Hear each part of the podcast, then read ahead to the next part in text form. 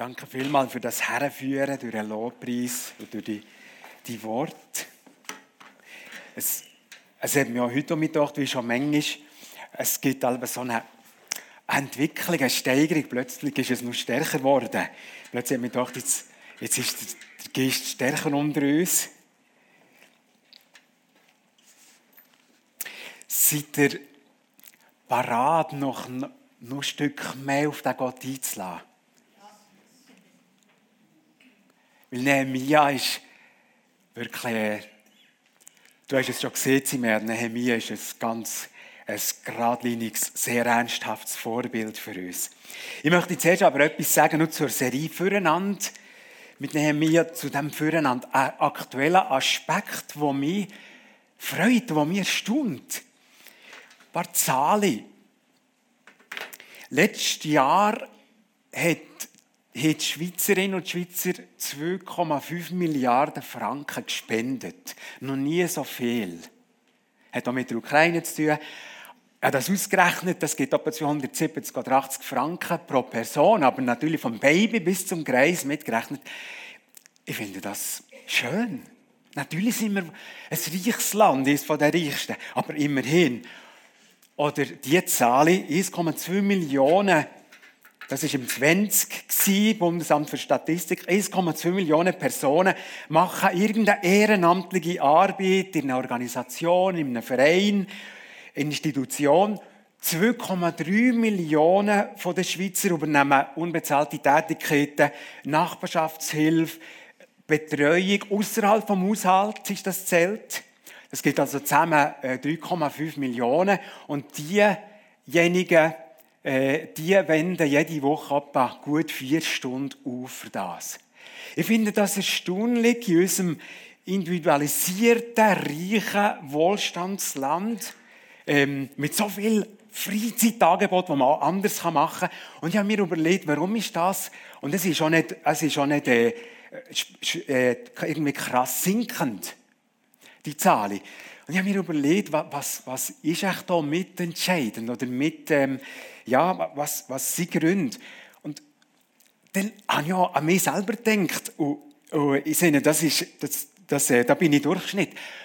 Zusammen etwas zu machen, jemandem etwas zu helfen und dann am Schluss hast du eine schöne Lagerwoche zum Beispiel, wo du zurückguckst, zwar mit, mit vielleicht weniger Schlaf und, und Aufwand, aber das ist einfach etwas Befriedigendes.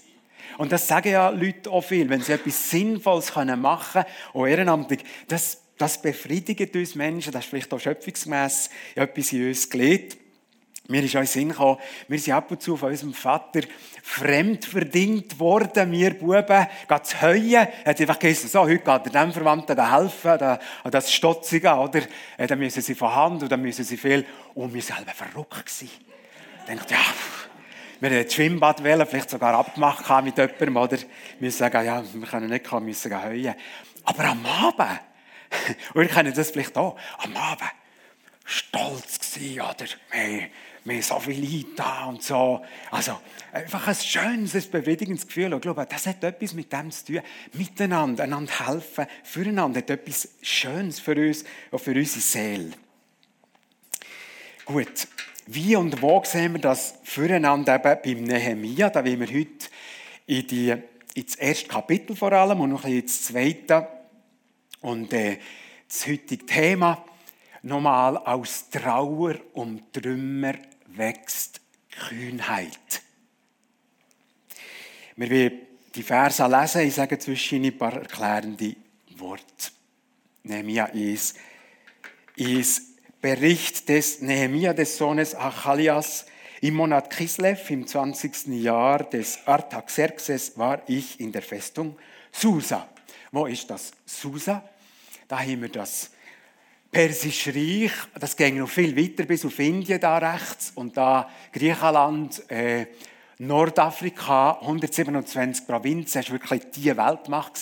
Und Susa haben wir da bei, bei Tigris und Euphrat, hier in diesem Ding, äh, auf dieser Seite. Und dort in dieser Sommer, in der Sommerresidenz auf der Burg ist also im Moment gerade der Nehemia als Mundschenk vom Artaxerxes. Wir lesen weiter, da kam Hanani, einer meiner Brüder, also ein lieblicher Bruder, an, und zwar mit Männern aus Juda. Ich fragte sie nach den Juden, den Entronnenen, die der Gefangenschaft entgangen waren, und nach Jerusalem. Und da noch mal kurz, äh, durch das, wir, wir kurz zurückblenden, ähm, etwa 80 Jahre zurück, da hat es ein erstaunliches Ereignis in der Weltgeschichte. Und zwar hat dort einfach der, der Perserkönig, äh, Kyros oder Chores, hat einfach auf das Herz bekommen, ähm, jetzt tue ich den Juden nicht nur erlauben, sie dürfen auch zurückgehen auf Jerusalem, sondern ich befehle ihnen, sie sollen gehen und sie sollen dort aufbauen. Das war 538 und er sind verschiedene Züge ja da eben zurückgekehrt. Das war noch eine rechte Reise, 1500 Meter, da so ein bisschen auf Jerusalem, hm, so ein bisschen im Bogen oben durch. So. Und oder, zum Beispiel auch der Esra, den wir ja auch kennen aus der Bibel, er ist auch mit 1800 Leuten zurückgegangen und sie haben angefangen, die Stadtmauer aufbauen, den Altar aufbauen. Und nachher ist ein anderer Herrscher gekommen, der Artaxerxes, der, der eben beim Nehemia war. Das war natürlich ziemlich später. Und der hat Klage bekommen von diesen Gegnern um Jerusalem. Die werden wir noch lernen kennen, die Gegner. Und die gesagt, ja, das geht gar nicht. Und nachher hat der Artaxerxes einen Baustopp verhängt äh, in Jerusalem. Wir lesen das im Esra 4. Und das ist jetzt die Situation, wo hier die Leute oder die, der Hanani und die Leute können berichten. Das ist äh, die Baustopp-Situation. Wir gehen weiter. Was haben die die Boten erzählt. Sie sagten zu mir, der Rest, der der Gefangenschaft entgangen ist, lebt dort in der Provinz in großer Not und Schmach oder Schande. Die Stadtmauer von Jerusalem ist niedergelegt und seine Tore sind im Feuer verbrannt. Also da ist noch nicht viel gegangen. Nachher, Reaktion. Als ich diese Worte hörte, setzte ich mich nieder und weinte. Ich trauerte tagelang, fastete und betete vor dem Gott des Himmels. Ich sagte, jetzt kommt das längste Gebet, ach Herr, Gott des Himmels, du großer und furchtgebietender Gott, der den Bund und die Huld oder Gunst bewahrt denen, die ihn lieben und seine Gebote bewahren hab ein aufmerksames Ohr und ein offenes Auge und hör das Gebet eines Knechtes. Ich bete jetzt Tag und Nacht vor dir für die Israeliten, deine Diener. Ich lege ein Bekenntnis ab wegen der Sünden der Israeliten. Wir haben gegen dich gesündigt auch ich und meine Familie haben gesündigt. Wir haben sehr schlecht gegen dich gehandelt. Wir haben die Gebote, Gesetze und Rechtsentscheide nicht bewahrt, die du deinem Diener Mose geboten hast. Aber denke doch an das Wort, das du deinem Diener Mose aufgetragen hast. Jetzt kommt das Zitat aus dem Mose, Mosebuch. Wenn ihr mir die Treue brecht, dann werde ich euch unter die Völker zerstreuen, hat Gott schon dann gesehen. Wenn ihr aber zu mir umkehrt, meine Gebote bewahrt und sie ausführt, dann werde ich, sie, ich selbst die von euch, die bis ans Ende des Himmels verschlagen wurden, von dort sammeln. Ich bringe sie an den Ort, den ich erwählt habe, um dort meinen Namen wohnen zu lassen. Sie sind ja deine Knechte, dein Volk, das du erlöst hast, mit deiner großen Kraft und deiner starken Hand, hätte Nehemiah nachher im Gebet. Ach Herr, hab ein aufmerksames Ohr für das Gebet deines Knechtes und das Gebet deiner Knechte, die von Herzen deinen Namen fürchten. Gewähre deinem Knecht heute Erfolg und lass ihn Erbarmen finden bei diesem Mann. Und wer ist das Ich war nämlich Mundschenk beim König. Der erste Teil habe ich so beschrieben. Nehemias Anteilnahme an den Trümmern. Liebe Gemeinde, wir, wir merken das, das Füreinander vom Nehemia hier. Erstaunliche Herzensgesinnung. Wir werden jetzt noch ein paar Gründe sehen, warum das besonders erstaunlich ist. Natürlich war er ein jüdischer Mann, aber er hat ja nie selber in Jerusalem gelebt. Er ist wahrscheinlich in der Nähe von Susa, eben in Persien aufgewachsen. Seine Ur, Ur, Urgroßeltern vor 140 Jahren, wo Jerusalem ist zerstört worden, oder der Tempel, die, die Riesentragik, für uns unvorstellbar, was das für ein jüdisches Herz bedeutet. Die Ur-Ur-Ur-Vorfahren haben sicher mit grosser Trauer erzählt, aber er war nie dort. Die Anteilnahme fällt schon darin auf, dass er kaum sind die Männer zurückgekommen. Das Erste, was er fragt, wie geht es diesen Leuten und wie geht es Jerusalem? Das ist auffällig. Das allererste. Das war alles seine Sorge. Natürlich hat er Jerusalem in seinem Herz gehabt, die heilige Stadt Davids mit dem Tempel. Kurze Klammerbemerkung. Im Moment haben wir auch äh, einen ganz äh, schwieriger, schlimmer Konflikt im Gaza, aber im Grunde geht es ja um Jerusalem. Es geht letztlich einfach um Jerusalem. Und ähm, ein Hinweis, der Ivano Lai von Pimi Bern hat äh, am 8. Oktober, gerade den Tag nach dem, äh, nach dem Massaker durch Hamas, hat er eine sehr ähm, interessante Predigt gehalten. Ich kann noch die äh, empfehlen. Ich habe es auf dem Predigtblatt aufgeschrieben, der Link, einfach 8. Oktober, Pimi Bern, da kommen wir zu der Predigt Israel, die Endzeit und wir. So, Klammer äh, zu. Als Nehemiah die Antwort hat gehört, dort ist grosse Not, sie leben in Schmach, sie werden verlachen dort um Jerusalem, die Stadt murrt Niedertor, sie verbrennt. Was lesen wir da nebst dem, was wir jetzt schon gehört was lesen wir da noch vom Nehemiah selber? Er müssen absitzen. Er setzte sich nieder. Und nachher hat er geräret, geweint. Und dann ist trauerte ein Viertelstündchen und hat sich müssen schütteln. Nein, es ist tagelang. Tagelang. Und er hat alle auch tagelang gefastet und betet vor dem Gott vom Himmel. Er war so erschüttert. Er ist nicht sein Sohn gestorben, er ist nicht seine Frau gestorben, er ist nicht seine Mutter gestorben. Da können wir Erschütterung auch. Oder er hat nicht eine, eine ganz schwierige Diagnose gehabt, die ihn erschüttern kann. Das hat ihn erschüttert. Und liebe Gemeinde, ich möchte nochmal reingehen in die Person und in das Erstaunen. Er, mit seiner Stellung, mit seiner Höhenstellung, mit seinem riesen Lohn, mit seinem Ansehen, und er ist als einer der einzigsten, hat den Zugang gehabt zum König, zu dem, zu dem Mächtigsten. Er persönlich, ihn hat ja das nicht betroffen. Er hätte ja können sagen, ja, hat es noch nicht bessert. Ja, no. Es hat ihn in seiner Stellung, wahrscheinlich auch in seinem Tagesablauf, gar nicht betroffen. Die Jerusalem-Situation. Klar, ähm, vielleicht ist auch noch eine kleine Erklärung. Er hatte halt wirklich Familie gehabt. Äh, als Mundschenk bist du meistens kastriert gewesen, also ein Eunuch. Hast nicht können, äh, Familie haben. Vielleicht hat das auch noch etwas ausgemacht. Dass er einfach das Herz ganz stark äh, in dem Jerusalem hatte und nicht jetzt zuerst nur bei einer Familie. Aber auf jeden Fall, sein Füreinander ist wirklich sehr auffällig. Er hat einfach die Gottesstadt, die Gottesleute, die Gottessache, Gottessache in Trümmer. Nein, das gibt es doch nicht. Gottessache in Trümmer. Das ist das, was ihn so hat umtrieben. Gottes Sache. Hat es ja schon umtrieben wenn Gottes Sache ist in Schieflage gekommen. Ein Freund von mir hat mir vor ein paar Jahren erzählt, wie sein Vater eine Zeit lang, monatelang, wenn er vom, vom Arbeiten kam, zum Mittag, sie waren am Essen oder am Esstisch, er ist nicht Esstisch, er ist ins Schlafzimmer, monatelang gefastet und betet, weil in der Gemeinde eine Krise war. Das hat mich beeindruckt. Ich weiß noch, wo, wo der, der Freund mir das erzählt hat. Denkt, das ist ein Anliegen für Gottes Sache.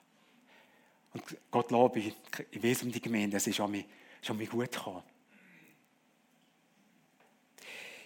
Beim Nehemiah fällt noch etwas anderes auf.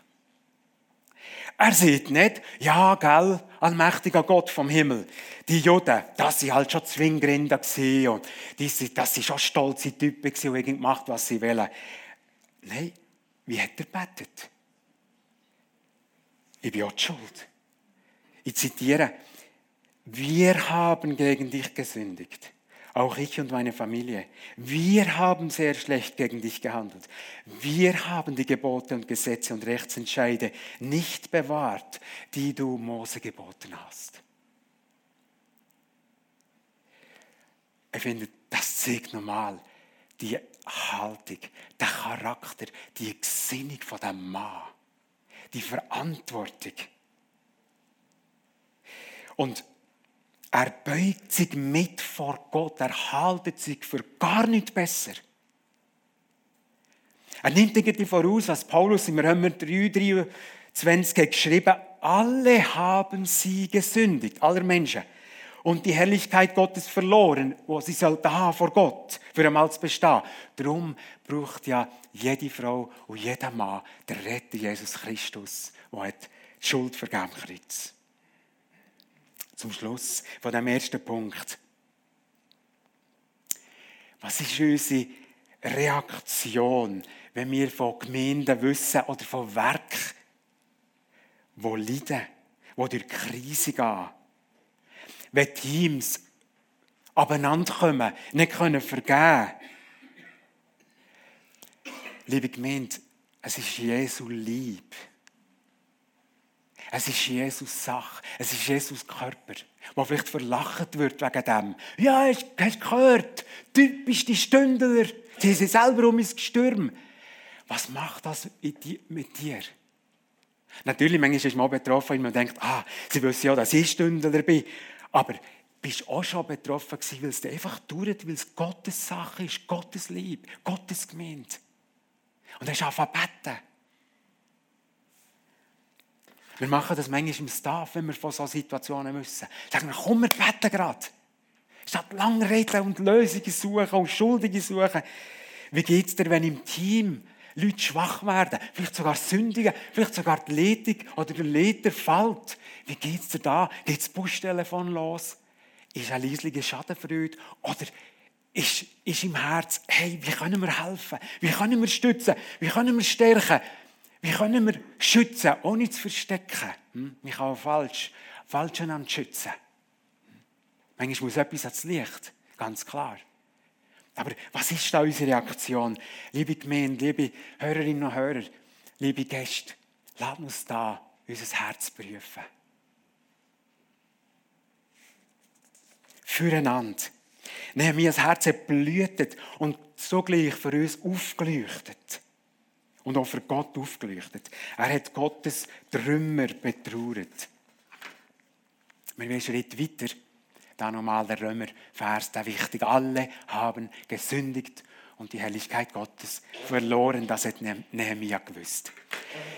Zweitens, unsere Trümmer betrauern ist so wichtig. Nehemiah hat müssen absitzen nach der Antwort. Und wenn man nachher die Fortsetzung liest, Kapitel 2, wird ein äh, äh, äh, Monat genannt, das ist der Nisan, und das ist vier Monate später. Es kann also sein, dass Nehemiah, es ist nicht beschrieben, aber vielleicht hat er vier Monate geweint und trauert und betet und gefastet. Es wäre ihm gut zuzutrauen. Auf jeden Fall hat er Trauer zugelassen. Er hat geweint. Er hat es nicht verdrängt. Er hat den Schmerz zugelassen. Und wir werden es dann später merken, zwischen hat darum im Mundschenk Aufgaben gehabt. Das war eine Herausforderung. Weil wehe, mir hat ihm etwas angemerkt. Aber zwischen ist er ging um mich beten, trauern, fasten. Jetzt möchte ich auf, auf unsere persönliche Ebene kommen und uns fragen, haben wir auch Trümmer? Wir auch Lebenstrümmer? Ich vermute, wir haben alle kleinere oder größere Lebenstrümmer. Brocken, die uns einholen. Lebensenttäuschungen. Plötzlich Verluste. Seelenschmerz, wo irgendwie vielleicht durch ein Ereignis plötzlich uns suchen. Oder auch schleichend. Ich glaube, etwas, was wir hier vom Nehemiah auch lernen können. Lassen wir den Schmerz zu. Lassen wir es zu. Gucken wir her. Gucken wir es an. Gehen wir nicht drüber. Stellen wir uns dem, ganz ehrlich. Nehemiah war auch ein bekannter Mann im Perserreich, hat geweint. Männer dürfen weinen. nicht gemeint. Manchmal ist Weinen so wohltuend. Vor einem Monat hatte ich ein Gespräch mit einem Erstlehrlingsstift. Er ist äh, nicht von hier von der Gemeinde und ich kenne ihn nicht, darum kann ich das so ausführen. Er ist mit dem Vater gekommen, in ein Gespräch, die Eltern sind geschieden. Und äh, er ist gekommen, äh, der Vater hat mich angegangen, weil, weil einfach der junge Mann durch so auffällige, schwierige Verhaltensweisen geht und so, und wo Geschwister und Mutter leiden. Und dann haben wir da geredet, und nach einer halben Stunde hatte ich einen Impuls im Herzen und gefunden, ich, ich, muss mit dem, ich wollte jetzt unter vier Augen mit dem Jüngling reden. Und der Vater ist dann rausgegangen und nachher habe ich, habe ich ihm die Frage gestellt, die ich auf dem Herz hatte, bist du manchmal sehr wütig und sehr traurig über das, was, über das, was dir die Eltern haben angetan. Und dann hat er mich so angeguckt und gesagt, ja, ja. Und ich habe gemerkt, oder so voll nur Pubertät und alles Neue, aber dort hat er irgendwie eine Schleuse aufgetan. Vielleicht hat er sich das zuerst mal eingestanden. Die Trauer, die Enttäuschung. Plötzlich der Vater fort, auseinander. Und ich sage das Beispiel nicht für geschieden ein schlechtes Gewissen zu machen, aber einfach als Beispiel hergucken. Und ich habe mir Mut gemacht, red mit vertrauten Leuten über das. Red. Tu dem Ausdruck geben. Und da ist Heilung möglich für die weitere Entwicklung. Und liebe junge Frauen, junge Männer, bleiben noch ein bisschen da. Wenn deine Eltern geschieden sind, der Moment kommt, wo das ankommt, bei den allermeisten und irgendwann, die Trauer, die Enttäuschung, die Wut, lass das zu. Lass es zu. Manchmal kommt da Autoritäts- Manchmal haben solche junge Autoritätsschwierigkeiten, weil halt das so eine Erschütterung war, weil Vertraute plötzlich sind auseinandergebrochen. Oder? Ganz, ganz gleich auch, wenn jemand, äh, wenn jemand ist halbweise geworden wenn jemand ist in Elternteil gestorben. Und manchmal kommt da Wut durch über Gott. Und das zulassen. Zulassen. Nicht sagen, ja, ich bin fromm, das darf nicht sein. Wir müssen nur Psalmen lesen, Klagenpsalmen. Was ist, was wird da Gott angeklagt? Er mag es verleiden. Und er hilft. Es hilft. Es hilft für die Heilung. Was wir verdrängen, wird zum Minenfeld. Trauern, Klagen, Weinen sind so prominent in der Bibel. So häufig. Und das heisst doch, es gehört ins Leben. Und liebe Gemeinde, ich glaube, wir müssen um lernen klagen. Klagen ist eine Glaubensdisziplin und keine Schwäche. Wenn jemand bei den Juden ist gestorben haben sich Klagenweiber, mehrere, engagiert, die sieben Tage lang geschrauen im Haus. Und das hat gut da. Und dann ist irgendetwas raus. Irgendetwas ist vorbeigegangen. Ja, ich könnte das zum Teil nachlesen, ist so beschrieben. Das tut gut. Trauern, klagen, zulassen. Aber natürlich nicht dort bleiben. Und wir sehen es jetzt gerade. Nehemiah hat auch trauert und klagt. Und das hat etwas gemacht, wenn wir es am richtigen Ort machen, macht es etwas Wunderbares. Und darum kommen wir jetzt zum, zum Schlussteil. Aus Trauer wächst große Kühnheit. Und wir spüren es ja schon im Gebet äh, vom, vom äh, Nehemiah im ersten Kapitel. Wir, wir spüren schon, schon da wächst Kühnheit und Mut. Darum, äh, darum hat er dort gebetet, aber denk an das Wort, Gott, das du deinem Diener Mose aufgetragen hast. Oder Vers 10. Das Volk, sie sind ja deine Knechte, dein Volk. Mach etwas Gutes mit denen. Lass sie verehren mit denen. Und er würde ganz, ich habe dem gesehen, kindlich kühn. Seht ihr, Vers 11, gewähre deinem Knecht, also mit der Sieg, gewähre deinem Knecht heute Erfolg. Hast du schon mal so gebetet? Hast du noch, du noch, also nicht gerade auferstanden, aber schon fast in die Richtung, haben wir das Gefühl, oder? Aber das ist dem ernst gewesen. Und wir müssen uns noch vorstellen, wenn du drei Monate gefastet hast und gebetet hast, was da an Autorität und Tiefe wächst. Und das ist aus seinem Herz herausgekommen. Er sagt, ich brauche es, ich will mithelfen, dass du zu Ehren kommst, Gott. Gewähre deinem Knecht heute Erfolg. Lass ihn Erbarmen finden bei diesem Mann, bei dem König. Und jetzt ist der grösste Risikoakt gekommen, vielleicht im ganzen Leben als Mundschenk beim Nehemiah. Und das, das spüren wir nur zwischen den Zielen. Ich habe das vorher auch nicht gesehen. Ähm, vielleicht hat er es zum Teil schon entdeckt, aber das möchte ich noch jetzt, da will mir der Jachi, das, das lohnt sich. Äh, ein paar Verse aus dem zweiten Kapitel. Es geschah im Monat Nisan, aber vier Monate später, im 20. Jahr des Königs Artaxerxes. Als Wein vor ihm stand, nahm ich den Wein und reichte ihm den König. Zuerst natürlich selber probiert, Zimea hat es gezeigt. Nie zuvor hatte der König mein Aussehen schlecht gefunden. Jetzt aber fragte er mich, warum siehst du so schlecht aus? Und vielleicht hat der König eine zittrige Stimme gehabt. Du bist doch nicht krank. Nein, du hast gewiss Kummer.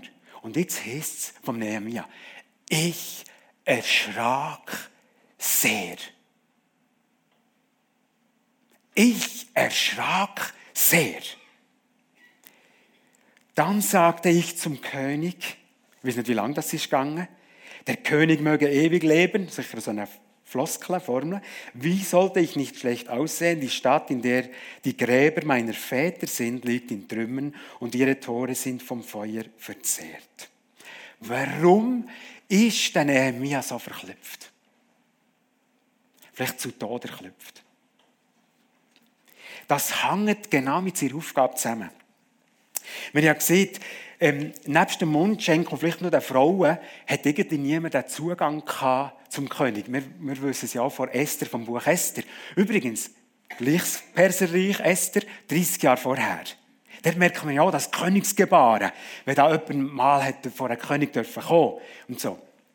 Und, und ähm, es sind ja wirklich die Vertrauenspersonen gewesen, eben, wo, wo die zuerst mit dem Giftglas umgekehrt, wäre eben Gift drin gewesen, oder?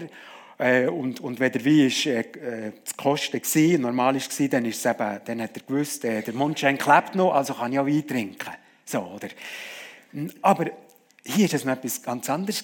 Manchmal war es eben auch so, dass wenn Könige bei ihren Mundschenken auffälliges Verhalten beobachtet dass sie aus Angst vor Komplott oder Putsch die sofort abgesetzt oder sogar tötet. Logisch, oder?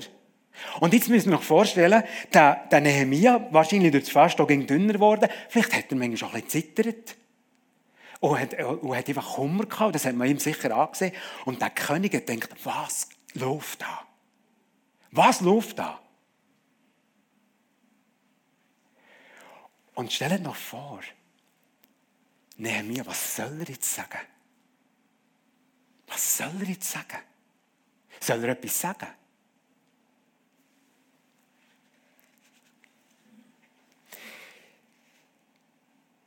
Aber das Schlussbild, das wir vorhin gesehen haben, gib, gewährt einem Knecht heute Erfolg. Ich vermute, das ist ein Hinweis. Nehemiah hat genau auf einen so einen Moment gepasst und dafür gebetet. Weil er auch helfen in Jerusalem. Und darum hat er auch den Mut gehabt, auch ein Stück vorbereitet auch wenn er sicher einen riesen Klopf hatte. Und er hat den Mut gehabt, den Kummer zu schildern. Und ich glaube, wenn wir diesen aufrichtigen Mann sehen, oder? Ich denke, Artaxerxes hat auch ein tiefes, tiefes Vertrauen gehabt zu diesem Mann. Und wir sehen ja wie er reagiert. Der gleiche, der ja den Baustopp hat gemacht, oder? Der ist ja so völlig offen. Und, ähm, und er gewährt dem Nehemiah ein Sabbatical in diesem Haus und sagt, ja, du kannst gehen. Und dann reden sie darüber, ja, wie lange brauchst du shoppen? Oder? Und nachher wird natürlich der Nehemiah kühner und kühner und sagt, ja, ich brauche eben aus Schreiben für über Grenzen, kannst du mir da noch das Königliches Schreiben geben? Ja, und ich habe daran gedacht, ähm, wir brauchen ein Holz für in Jerusalem, für die, für die Stadt und so. Könntest du da für einen Ober Oberförster Asaf mir auch noch ein Schreiben geben, dass er mir das beste Holz mitgibt? Ja, klar. Und nachher, all das bekommt er und am Schluss heißt er hat auch noch königliche Begleitung Ritter, also königlich sicher super, super Schutz, hat er auch noch mitbekommen. Und so hat er gehen Liebe Gemeinde, plötzlich sind wir an einem ganz anderen Ort. Und wie, wie ist das möglich gewesen? Und wir lesen es ja auch, wir lesen es, er, er begründet es selber, weil die Güte, gütige Hand meines Gottes über mir war. Aber merkt ihr, was für ein, für ein Vorlauf. Nehemia, immer die Sachen so, Gottes Sache so wichtig war. Und Gott hat dann das vorbereitet. Er hat einfach so, ja, könnte ich mal, ich probiere mal. Da war die Mundschenkeraufgabe zu gefährlich für, für so etwas. Weil die gütige Hand Gottes über mir war. Vielleicht ist das ein Wort, das du brauchst. Vielleicht machst du im Stillen auch etwas für dich Herausforderndes. Dann nimm das Wort. Der Herr sieht dein Herzensmotiv. Vielleicht weiß es niemand sonst, vielleicht sieht es niemand sonst, aber für dich ist es ein Brocken, für dich ist es eine Überwindung. Die gütige Hand Gottes darf über dir sein. Es ist, glaube ich, kein Zufall gewesen, der Ausgang hier von dieser Geschichte. Nehemiah ist es ganz um Gottes Sache gegangen. Nehemiah hat sich nicht über die anderen gestellt und Nehemiah hat gerungen, gerungen in dieser Not für die Trümmer Gottes, letztlich für die Trümmer Gottes. Aus Trauer um Trümmer wuchs Kühnheit. Und mit dem möchte ich schließen. Irgendwie zeigt die wahre Geschichte etwas, wo Jesus in der Bergpredigt 400 Jahre später so top hat auf einen Nenner gebracht. Und zwar das. Trachtet zuerst nach Gottes Reich und seiner Gerechtigkeit, so wird euch das alles zufallen. Das hat Nehemiah erlebt. Genau das. Und ich habe gemeint, das ist heute noch, wenn das Jesus hat gesehen und er hat mit dem Mord Sorge und all das zusammengefasst, wenn er das sieht, dann, dann will man das einfach ging wie mehr glauben. Wer, wer das glaubt, lebt anders. Und ich weiß, es ist ging um mein Ring, aber das ist ein Lebenssatz sondergleichen. Ein Glaubenssatz, ein Wagnis auch. Ein Windersatz manchmal. Aber das ist ein Lebensgeheimnis für gläubige Menschen. Ergreifen wir das, wagen wir das, gehen wir neu an unseren Trümmer. Amen.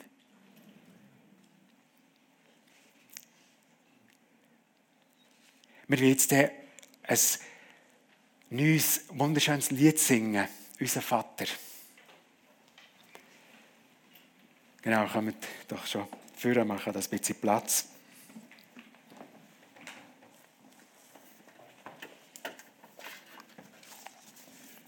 Und liebe Gemeinde, liebe Zuschauer daheim, ich glaube, die Geschichte hat etwas angestoßen an unserem Herz. Vielleicht Verschiedenes. Vielleicht Reaktion. Wie reagiert mein Herz normalerweise auf, auf negative Nachrichten? Bin ich schadenfreudig oder gar nicht ins Gebet? Oder vielleicht hat es das angestoßen, dass du weißt, ich weiß, dass Matthäus 6,33 stimmt. Aber ich habe mich bis dahin ein bisschen auf Distanz gehalten. Ich will mich nicht zu viel einladen mit Gott. Es kommt vielleicht plötzlich ein Auftrag, der mich, der mich zu viel kostet. Und vielleicht, vielleicht hat der Nehemiah-Start fordert dich aus, dass du siehst, nein, all in. All in. Mit Nehemiah. All in. Ich will das erleben was da steht, dann wird euch alles andere, und das ist, das redet von befriedigenden Sachen, von einer Lebensbefriedigung, von einem Lebensglück. Ich will das erleben. All in. Denkt, wenn dem Lied darüber nach, unser Vater.